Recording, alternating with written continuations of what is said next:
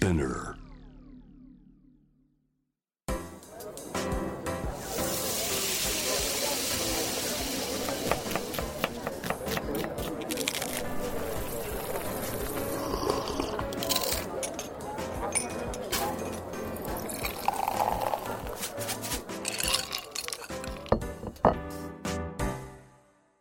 アジナ副音声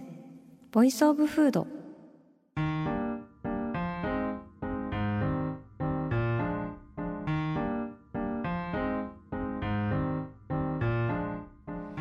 野紗季子のポッドキャスト味な副音声 voice of food 第85回目始まりました。この番組は365日食べ物のことしか考えていない食のしもべことフードエッセイスト平野紗季子が毎回テーマに上がるフードについて熱く語り音楽のライナーノーツみたいに美術館の音声ガイドみたいに食をもっと面白く深く味わうための投稿をお届けする番組です。はい、えー今回はですね昨年に引き続き駅弁大会をお届けしたいなと思います。わーい。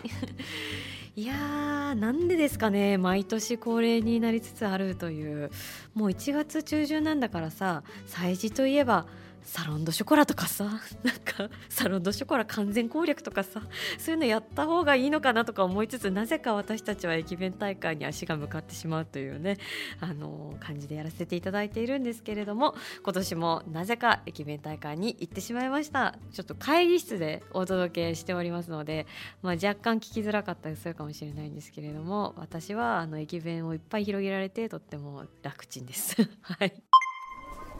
おお 大量のブリカマが並んでいます。うわ超うまいこのタレを一個ずつ塗って輝いてるねブリカマがタレで。あすごい。ちょっと感激。あーこれも大好き。高原野菜とカツの弁当去年食べた。美味しかった。私これ買って帰ろうかな。去年高原野菜は紹介したからあ特上甲州カツサンドこれ超気になる。これ食べてみたい。やもうさっきからソースの香りとか海鮮の香りとかさいろいろ混ざってきてめちゃくちゃいい匂いのなんか集合体なんですこの場所自体が。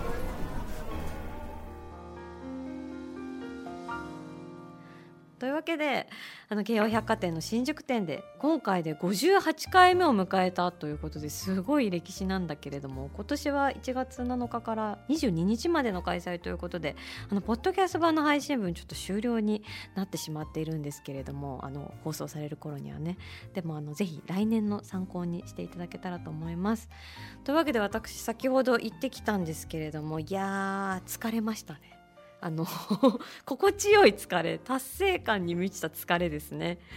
あの駅弁大会ってあの実演販売もやってましてその実演販売がねもう本当日本中からそのお弁当の猛者たちがやってきてさこう箱にこうブワーってこうエビとかホタテとか詰めたりあとはなんか今川焼きみたいなやつ焼いたりとかたこ焼き焼いたりとかあんこ包んだりとかもうそれをさ目にも留まらぬなんか早技でやられてる中をもう本当に皆さん行列しながらいろんなお弁当をね買ってっていう感じで並んでいらっしゃるっていうところを私もこう縫いながらねいろいろと仕留めてきたわけなんですですけれども私やっぱりあの本当にね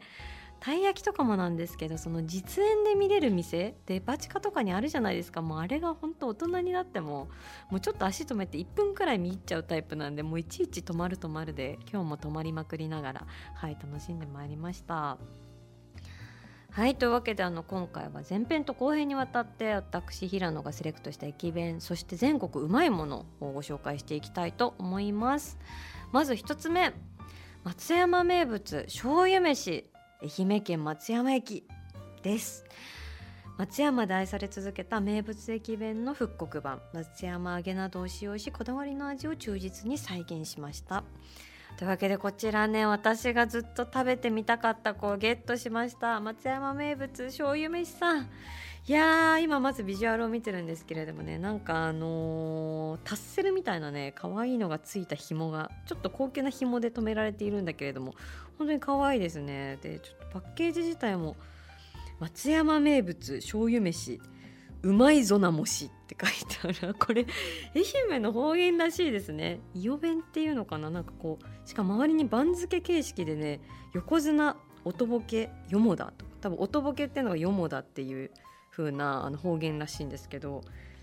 ぬかるみジュルタンボって書いてある。すごいねジュルタンボって言うんですねぬかるみのこと。すごい田んぼ限定になっちゃわないかなっていうね気もするんですけど。はい。というわけで憧れのちょっとキャラの濃い醤油飯ですけれども開けます。パカうわこれね何を隠そう問題児ですよ。あのご飯の真ん中に乗っている赤いもの。普通梅干しだよね。梅干し以外にないだろうと日本人なら誰もが思うところをなんとこの醤油飯さん何が乗っていると思いますか？さくらんぼが乗っています。真っ赤なさくらんぼが我が物顔で鎮座されておられます。すごいお弁当界の不思議ちゃん。崎陽軒なんずなんか比じゃないくらいの存在感ですね。しかもそのさアイドルみたいなさくらんぼにこう忍び寄る魔の勢力みたいな感じでさ隣にさ真っ黒い巨大なさ干し椎茸が不穏な感じでこう漂ってましてちょっとなんかあの窓マギっぽいっていうかあの分かんないと思うんですけど魔法少女窓かマギか感が私の中ではあるなっていうはいないよっていう無視してください。えー、じゃあちょっと食べてみますか。いただきますね。これさくらんぼいつ食べるんだろう？とりあえず。で、まあ、それ以外でいくと山菜の煮たものであったりとか鶏肉であったりとかちょっと美味しそうなあのレンコンさんであったりとか醤油飯は古くから松山地域に伝わる郷土料理で祭りの日など晴れの日にごぼうや人参などその時期にある野菜と米を醤油で炊き上げます。それを駅弁にアレンジしたものが醤油飯ということでまあいわゆる五目炊き込みご飯みたいな感じなのかな？いただきます。うん。なんかすごい角がない。すごい。もう本当にスタンダードに美味しい。さっきまでのこのささくらんぼの衝撃は何だったの？みたいな感じくらい普通に美味しいですね。えー、でなんか錦糸卵みたいなさファーっていうのが乗ってて。これはうまいな。うん。まあでもチェリー乗ってるものってありますもんね。冷やし中華とかもチェリー乗ってたりとかたまにするしね。あの面白いですよね。どこにでも入り込んでくるチェリーさん。いただきますね。じゃあちょっとせっかくなのでチェリーこのなんか米に埋もれたチェリーをほじくり出すということが私にとっても初なんですけどあーいただきますまあでも本当になんかお弁当にこうチェリーを入れるというまあ、あの崎陽軒のお話もさっきしましたけど、崎陽軒のシウマイ弁当もやっぱカルト的人気がすごいですよね。私の知り合いでもあの崎陽軒のシウマイ弁当のその具材をどの順番で食べるのかっていうのを研究して同人誌作ってる人がいるんですけどその食べ方図説崎陽軒シウマイ弁当編っていうやつなんですけどそのシウマイ弁当を食べる順序へ徹底してこだわり崎陽軒のシウマイ弁当に肉薄し続ける同人誌ということでなんと今シリーズ5作まで出ているらしくて5作ってっていう。そんなにコンテンツ引き伸ばせるんだシウマイ弁当の食べ方ってって、まあ、衝撃がすごいんですけどあの私の友人であのこの同人誌作ってる人じゃないんですけどやっぱり崎陽軒シウマイ弁当に見入られた友達がいてあの古舘裕太郎君っていうあのミュージシャンや俳優業もやられてる方なんですけどあの彼も食べ方の順番を研究するあまりこう食べないっていう選択肢もあるらしくてちょっと意味がわからないんですけど一度ねちょっとゲストで来てほしいなと思っております。はいじゃあ次いきます。えー、私がハンティングしてきた素敵な駅弁。2つ目特上甲州カツサンド山梨県小淵沢駅です。甲州富士桜ポークの厚切りカツと八ヶ岳高原の卵たっぷり厚焼き卵を地元有名店のパンでサンド。ということでこれすごいあの今回大会でも人気らしくて甲州カツサンドさん。はいお越しいただいてます。わー。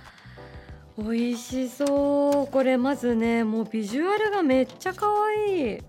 まあさ縦長のお弁当箱にカツサンドとこの卵サンドが2種類入ってるんですけど、まあ、普通だったらさ細長いサンドがさ、まあ、交互とかそれか、まあ、半分はカツ半分はサンドみたいな感じでねあの入ってるじゃん。でも違うんですね。あの、まあ、いわゆるこの細長い長方形のサンドをねこう、まあ、半分に切ると正方形になるじゃないですか。それをさ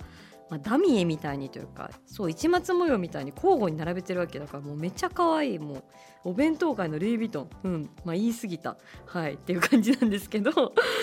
えー、美味しそう。いただきます。じゃあちょっと先にポークからいこうかな。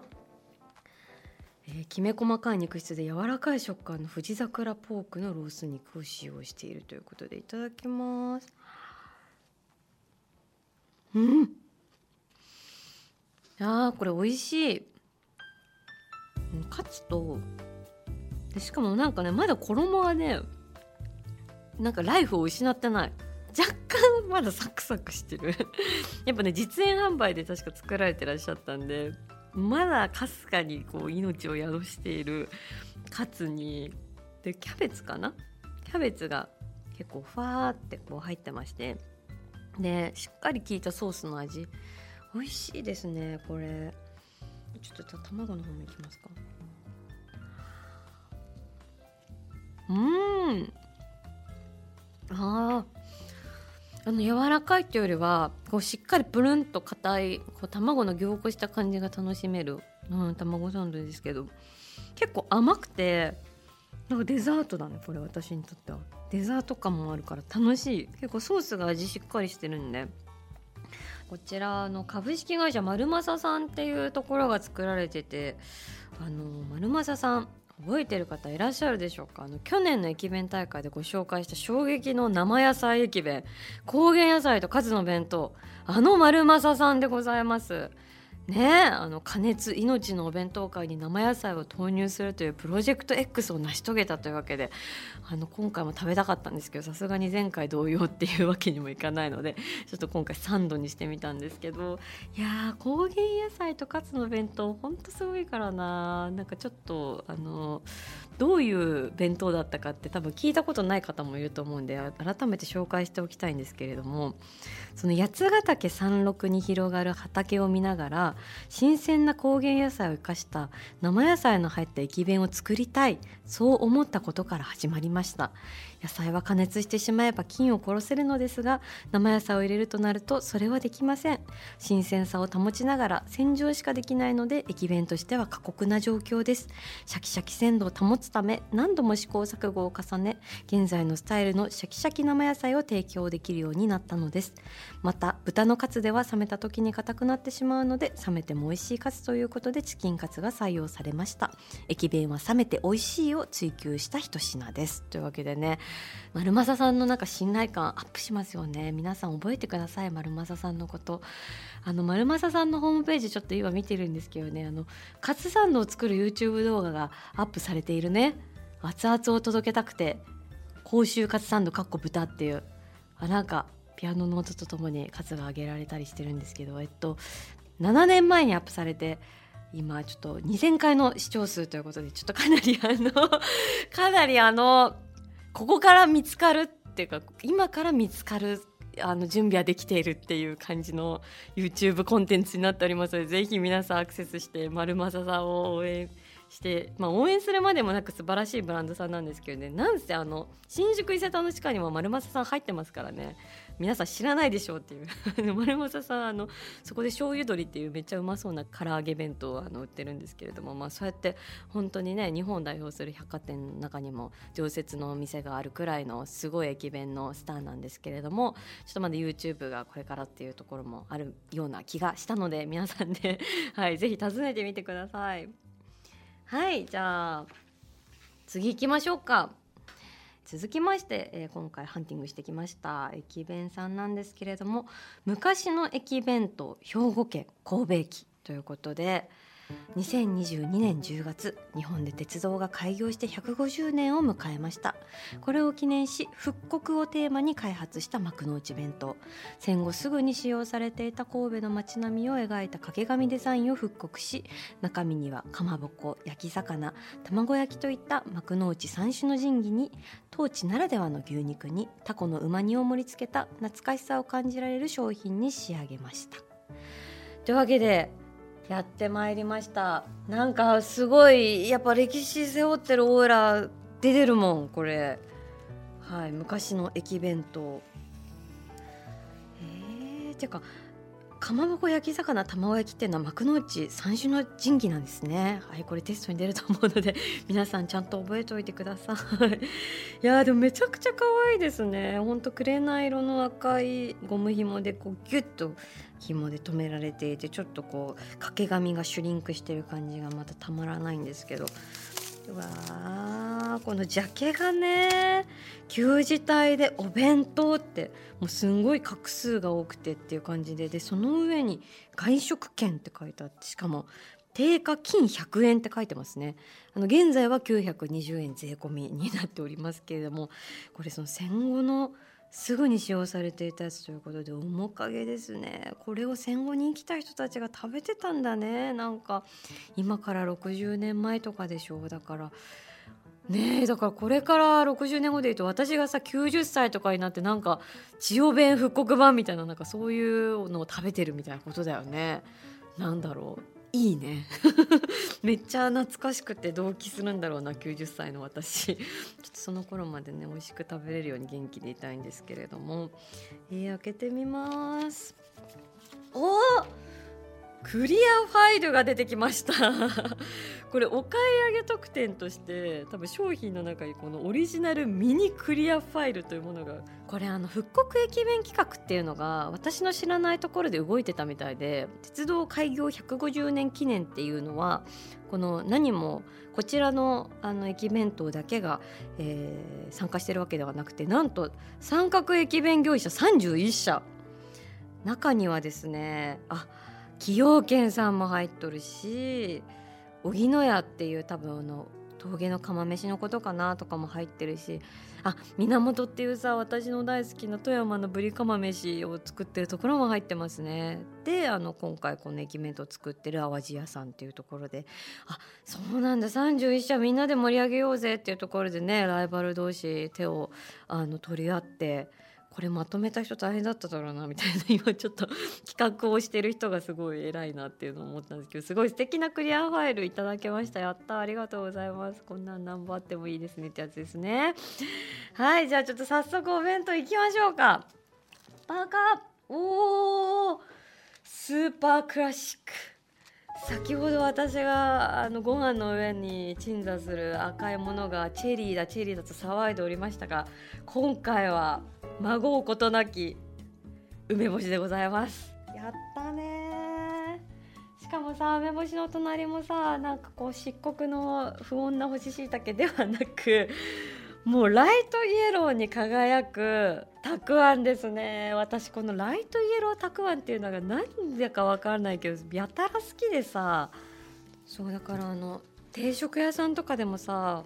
なんかすごいその素材にこだわっていろいろやってますみたいな感じでだけどあえてたくあんはあのレモンイエローの超眩しいサイケなやつですみたいな時もなんかキュンってしちゃうんですけどまさに今回もものすごいしかもなんか薄い黄色とかじゃなくてガチのレモンイエローですね。本当にちょっとあの蛍光イエローみたいなたくあんでとっても可愛いんですけどなんかねほんとお弁当の美意識が詰まってるお弁当。まず仕切りがないでしょ？まあ、あるとすればこのバランっていうんでしたっけこれって。この緑のさあの草のてからこのバランもさ誰が考えたんだろうね？まず。このさ草を茂みをさ作ってさその仕切りの代わりにしようぜっていう可愛すぎない？なんか小学生のアイデアコンテストみたいな感じもするけどバラン歴史って調べたら出てくるのかな？あーそうか。なるほどね。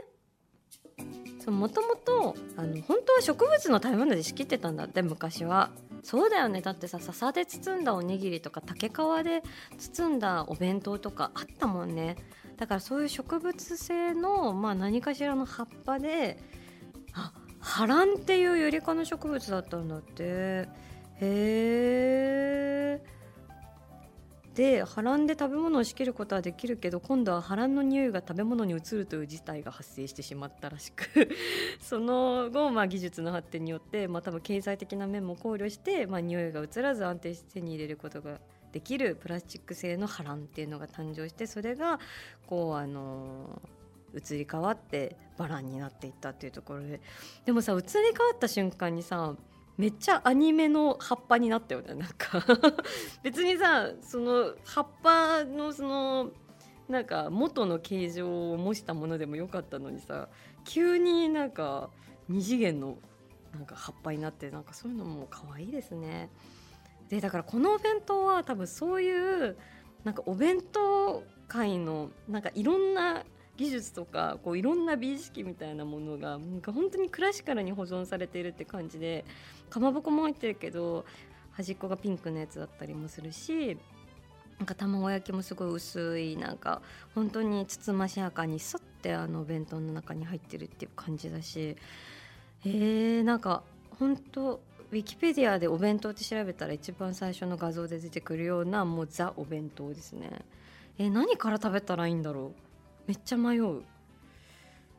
うんお弁当ってみんな何から食べるんですかね？私私は一番美味しいものから食べます。人生は短いので。というわけで あの真ん中に三千と輝いているあのタコの煮物みたいなやついただきます。うん。あこれはうまいぞなもしってやつですね。これはあの松山のものではないので神戸のものなので神戸弁だと何弁になるどういう言い方するのか分かんないですけど美味しい。へえ。なんか本当にうん。あ米もさ粒立っててすごく美味しいですね。全然べちゃべちゃしてなくて。なんかお弁当の米ってさ冷めても美味しいのを追求してるからこう硬くて美味しいですよね。なんか冷やご飯の美味しさっていうのがすごい楽しめるのがお弁当だから私あんまりその味付きのお弁当の味付き飯みたいなやつよりもこういう冷やご飯真っ白なやつの方が好きなんですよね。へえ美味しい。淡路屋さん。淡路屋さんそうなんだ。今さ淡路屋の歴史読んでるんですけど駅弁の発祥の地である神戸。数少ない駅弁に関する記録によると明治10年神戸駅において駅弁は生まれたそうです。そうなんだ。それから30年近く後の明治36年淡路屋は駅弁屋を誕生させました。淡路屋の駅弁は駅弁の歴史を語るに等しい。淡路屋の駅弁は神戸の駅弁として広まっていきました。へえ今あのすごい資料がねかなりいろいろ見れてセピア色の写真でこう折り詰めの淡路屋って書いてある車の前に4人の社員さんが笑顔で並んでるのとかあんだけどなんかもう泣けてくる。私あのレストランとかでもさ社員さんの集合写真が大好きでしかもこう創業期とかなのかなみたいなもう今はここにはいないけどみたいな人たちがすごい満面の笑顔とかで収まっているとさああ未来にもあなたたちが心を込めて作り上げてきたものが人を幸せにしていますよみたいな受け継いでくれてありがとうみたいな気持ちになってね、うん、大体トイレとかで立ち尽くして見てしまうよねっていう感じなんですけどそういう素敵な写真があの淡路屋さんのホームページで見ることができました。ちなみに淡路屋といえばあの食べた後のこの立派な焼き物はどうしようってなることでおなじみの引っ張りだこ飯も作っている会社さんでございます。ね私も引っ張りだこ飯の瓶がずっとあの実家にあって何にも使ってないっていう感じなんですけど。いや淡路屋さんそうか。やっぱすごい歴史ありで美味しいものを作られているあのっていうことすごい実感する。はいお弁当でございました。ありがとうございます。味な副音声ボイスオブフード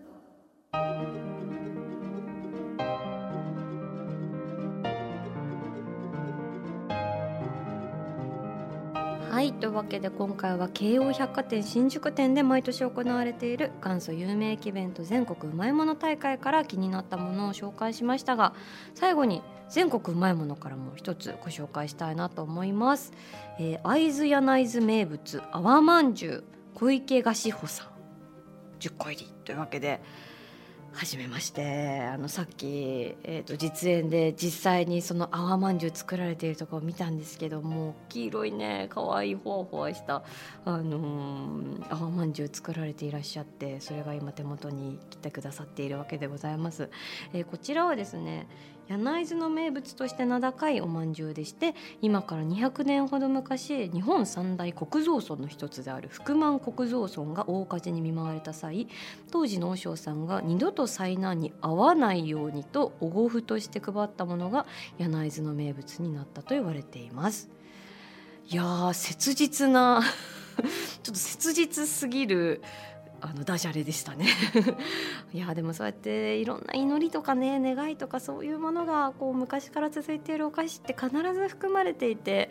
なんかそういうものに触れると本当になんかその当時の人がどういう気持ちでいたのかとかじゃあ今の平和を願う時にもそばにいてくれるんだなとかこう軸を超えてねその人の願いとか思いとかがお菓子を通して受け継がれていくことになんだかすごく私は胸がいっぱいになってしまうタイプなんですけれども、まあ、とににかく美味しそうだというわけでちょっと1個いただきたいと思います。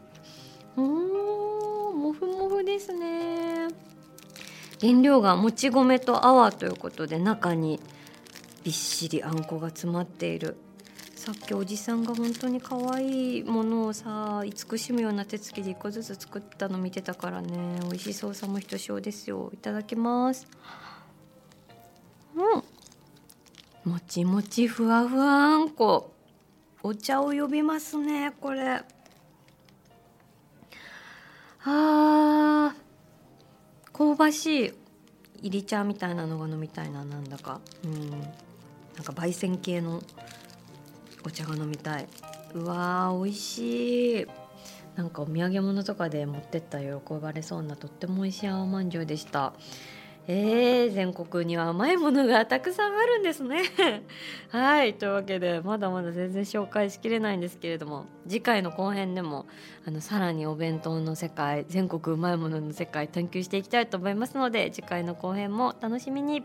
そして番組では引き続き皆さんの好きな食べ物のメッセージを募集しています。メッセージを紹介させていただいた方には番組オリジナルステッカーをプレゼントします。メッセージはアジナ副音声のインスタグラムをチェックして送ってくださいアジナ副音声は毎週月曜日に配信しています。さらに JWAVE のラジオでもお聞きいただけます。毎週金曜日深夜12時30分から FM81.3JWAVE こちらもぜひチェックしてください。平野咲子が届ける味な副音声ボイスオブフード。次回も食べ物への愛を声にしてお届けしていきます。あーお腹すいた。